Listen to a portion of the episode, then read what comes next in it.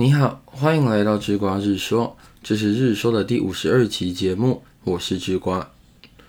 提到最能带来乐趣的事情，许多人想得到的第一件事就是性爱，这一点都不稀奇，因为性爱啊，绝对是回馈最明显的体验，能超越人类从事性爱动机的，大概只有对生存、吃喝的需求而已。因为想要拥有性爱的冲动如此之大，甚至可以把我们应该用在其他目标的精神能量吸收殆尽。狄更斯说得好：“爱使世界转动。”这句话很婉转地表达了一个事实，那就是不管是直接或是间接，我们做的事啊，大多是冲着性爱的需求而来的。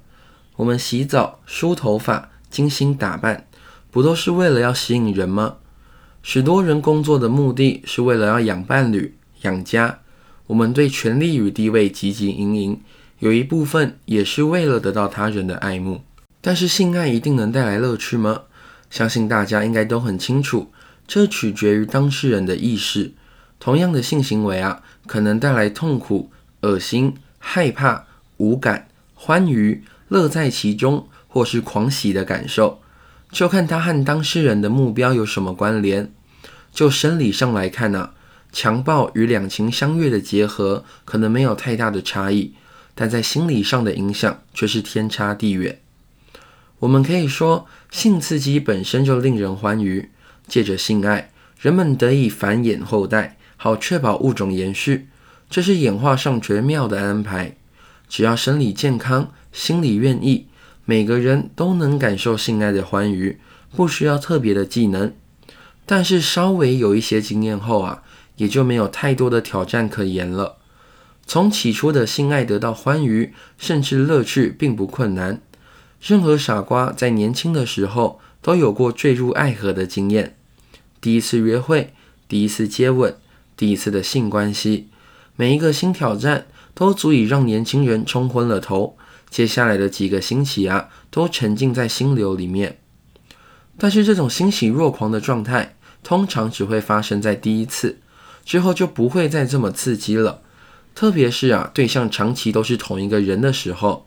要从中获得乐趣就更为困难了。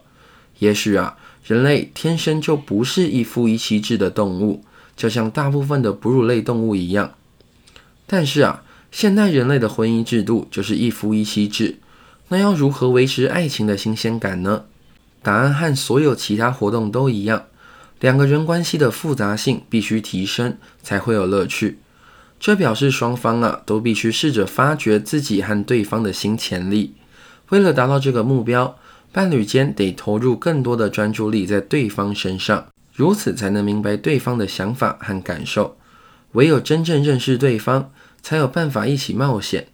这时，不管是一起旅行、读同一本书、养育子女、做计划或实现计划，都会乐趣横生、意义非凡。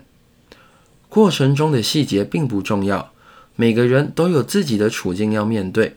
重要的是原则。性爱与任何生活领域一样，只要我们愿意学习掌控它，培养出更高的复杂性，就能从中获得乐趣。